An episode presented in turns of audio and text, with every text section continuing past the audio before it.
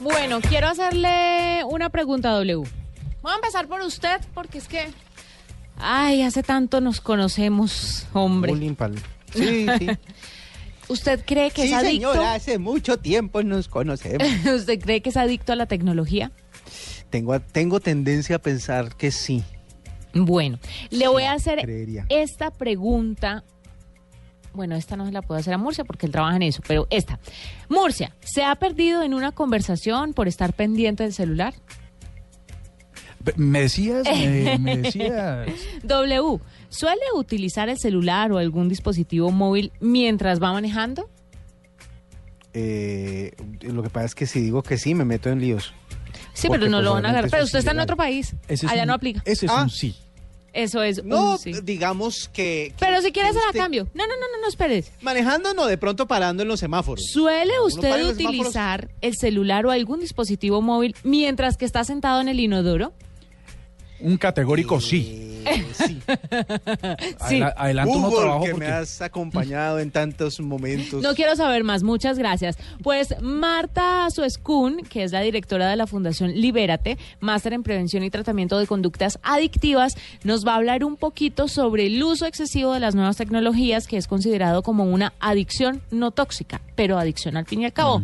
Marta, bienvenida a la nube. Gracias. Bueno, cuéntenos un poquito y cuéntenos sobre todo a los que son papás en este momento y que están escuchando la nube, si se considera o no se considera eh, adicción estar siempre pegado a estos aparatos, a la tecnología, metido en páginas, etcétera, etcétera, etcétera. Eh, hay algunos síntomas para determinar que una persona, un niño, un joven o un adulto puede ser adicto a, los, a la tecnología. Eh, dentro de estos síntomas podemos encontrar que la persona no puede controlar el momento de, de tener contacto con la tecnología. ¿sí? Se muestra irritable cuando no puede acceder a la tecnología, a su celular, al internet, al- a las redes sociales. Inclusive hace poco en la fundación recibimos un paciente adicto al televisor. Eh, estos pacientes generalmente sacrifican algunas, o estas personas sacrifican algunas actividades importantes sociales, familiares, para poder tener acceso o para poder estar conectado con su celular, con, con el chat, con el WhatsApp. Generalmente, y para determinar que es un adicto, es porque dedica todo su tiempo libre para estar conectado. Generalmente son personas que son ansiosas, son, se vuelven compulsivas.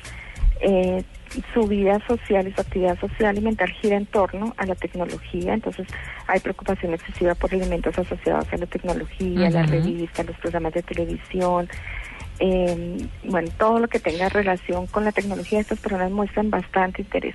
Lo importante aquí es que la persona pierde el control. Una cosa es el abuso y otra cosa es la dependencia o la adicción. Cuando hablamos de dependencia es porque la persona pierde el control y puede pasar horas y horas y horas y descuida otras actividades importantes por estar conectada. Marta, venga, le hago una preguntita aquí, me le atravieso a mis compañeros antes de que siga. Usted nos hablaba de que le llegó un personaje adicto al televisor, pegado al televisor todo el tiempo. Sí. ¿Existe ese tipo de adicciones solamente al televisor, pero no al teléfono móvil o no al computador? ¿O el que es adicto al televisor es adicto a todos los aparatos No, de la este, casa? Este paciente llegó que fue sorprendente, la verdad, porque no habíamos, eh, no habíamos recibido un caso así tan, tan específico. Este paciente eh, duró tres días eh, con- viendo televisión, pero no salía del cuarto, prácticamente que no comía, eh, no se despegó de los programas de televisión. También tenía otro tipo de dependencia ahí con los videojuegos. Eh, pero pero ahí lo que llamó la atención y por lo que la familia llegó muy preocupada porque se estaba deprimiendo, que no pudo desconectarse, día y noche estaba estaba viendo televisión, programas de televisión. Entonces sí fue un caso que nos sorprendió a nosotros como institución también. Eh, además de ser adicto al televisor, sí, mm, adicto a los videojuegos, también eh, peleando con el televisor porque la máquina le ganaba Ay, no. y entró entró en una depresión muy fuerte es un es hijo de papá alcohólico entonces ahí logramos entender un poco de dónde venía su su problemática porque Mm. también eh, eh, se desarrolla. Pueden que las, las adicciones tóxicas como el alcohol, las drogas, pueden terminar en adicciones no tóxicas como es el caso de la tecnología, que son adicciones que son ocultas, que son adicciones comportamentales, que son adicciones que no se ven, que como no hay tanto deterioro físico, pues entonces no hay tanta preocupación, Claro. porque la preocupación está. Marta, eh, en el caso, por ejemplo, de los niños que los papás los castigan por eh, quitándoles el celular y que eso se vuelve más bien una, un- toman una, rea- eh, se vuelven reactivos a ese tipo de decisiones. Ahora ya no les pegan, pero les quitan el celular y eso es un castigo Mm. tremendo para los niños. Ustedes han, ustedes han o tienen alguna forma de, de orientar a los papás para que puedan hacerlo, pero que esto resulte pedagógico para ellos. Claro, lo que pasa es que eh, no sabemos si el niño tenga predisposición a, a desarrollar la dependencia a la tecnología o cualquier otro tipo de dependencia. Entonces, la recomendación más grande para los padres es que limiten el tiempo dedicado a la tecnología, que establezcan horarios. Lo que es que eh, es, contradictorio, porque entonces el papá le da el, el celular o le da el videojuego, le compra los videojuegos, vive pendiente del Wii, del Xbox, y, y, y también pareciera que fuera como para quitarse, eh, poder tener tiempo el papá para y que el chico se meta en, sus, en su juego, en su tecnología. Pero entonces aquí lo importante es que, eh, que haya coherencia, que los papás le coloquen tiempos, que establezcan horarios, que eh, tengan muy claro que el niño reparta el tiempo con otras actividades. Generalmente la tecnología interfiere con actividades básicas como el sueño, el juego, el estudio, la higiene. Entonces que el papá no permita que esa, que ese, que esa que ese videojuego o que el celular interfiera. Hay que saber en qué momento, o sea, es que más que el castigo, eh, más que quitarle el celular, también es poder entender que el chico tenga autonomía y tenga buen manejo del uso. El tema no es el celular, el tema no es la botella, el tema no es el, el videojuego, es el vínculo que tiene el niño con el celular, el vínculo que tiene el niño con el videojuego. Si el niño está utilizando el videojuego para escapar de alguna eh, realidad que esté viviendo, entonces ahí ya tenemos un problema. Claro. Eh, eh, doctora, mm, cuando uno habla de adicciones, obviamente se habla de unos de unos tratamientos que existen para, para, para superarlas o por lo menos para dentro de lo posible de volver al control de, de lo que causa la adicción. Eh, en este caso, alguien que se adicto a la tecnología también tiene que seguir los mismos pasos que siguen los adictos a otras a otro a otro tipo de sustancias o también a otro tipo de- de cosas no no químicas. Sí, aquí, aquí eh, lo importante es entender la funcionalidad de la tecnología en la persona. ¿Para qué está conectado tanto tiempo? ¿Para qué? eh, ¿Qué es lo que está pasando ahí? Porque está variando su realidad. Generalmente hay ansiedad o hay depresión, generalmente la persona tiene dificultad para tener el control. Entonces sí se hacen algunas actividades, no, no algún tratamiento específico.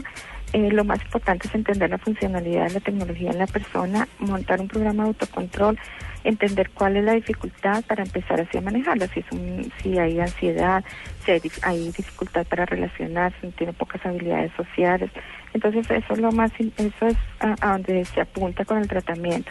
El tratamiento debe estar enfocado desde lo psicológico, pero en algunos casos también se trabaja lo médico. Eh, en lo médico se trabaja en algunos casos, por ejemplo, con este paciente adicto a, a los videojuegos, se trabajó terapia de apoyo, terapia de grupo y algo muy importante que se trabaja también es el trabajo con la familia, porque la familia también tiene que aprender a colocar el límite. La familia es la que decide que eh, cuánto y cuánto debe jugar o debe estar conectado el niño. Claro, y sobre no es todo- el niño el que decide, los padres deben también Sí. tener el control sobre el tipo de juego.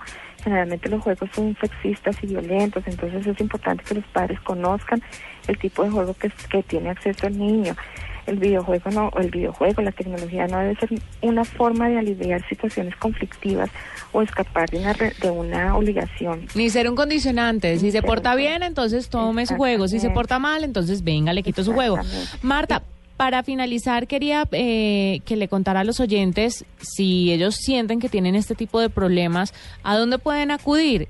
Hay una página, veo que hay un test donde uno puede pues hacer como unas, hay unas preguntas, se hace una sumatoria de puntos y más o menos le dicen a uno si sí o no es adicto a la tecnología. Pero hay una página donde podamos entrar, donde podamos Claro. revisar más características, rasgos y así uno identificar si necesita ayuda o no. Claro, nosotros somos la Fundación Libérate y nuestra página web es www.fundacionliberate.org.co y estamos en las redes sociales, en Facebook, en, en Facebook, en Twitter, en Instagram, en, en, en YouTube.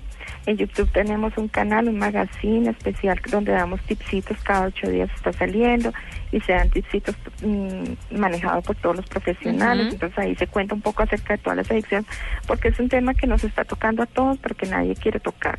Entonces es momento de empezar a quitar la venda y empezar a entender que cualquiera, a cualquiera de nosotros nos puede pasar y que no sabemos si un niño puede estar propenso a desarrollar la dependencia en la tecnología o cualquier otra sustancia. O un adulto, O- peor o aún. Un adulto, un adulto. Muchas es el gracias. típico es el típico la típica persona que va manejando Sí. y está chateando o está doble. revisando el correo o está en el WhatsApp ahí hay un problema Hay un problema de el adicción. correo. No falta Sí. el que está en Tinder también ahí en pleno Eh, trancón. No falta, no falta. pues. Marta Suescun es la directora de la Fundación Libérate. Gracias por estar con nosotros en la nube, por acompañarnos y por darnos estos consejos también para que podamos superar el tema de la adicción a la tecnología. No sé, W, voy a hablar con la gente de redes sociales, de la parte Sí. digital de Blue, a ver si eh, tengo un test acá con el que la gente Sí. pues puede vamos a saber. publicar ahora mismo para A que ver si lo hagan el ejercicio. hagan el ejercicio, sumen puntos y tengan respuestas, porque a veces de pronto uno tiene un problema y no lo sabe.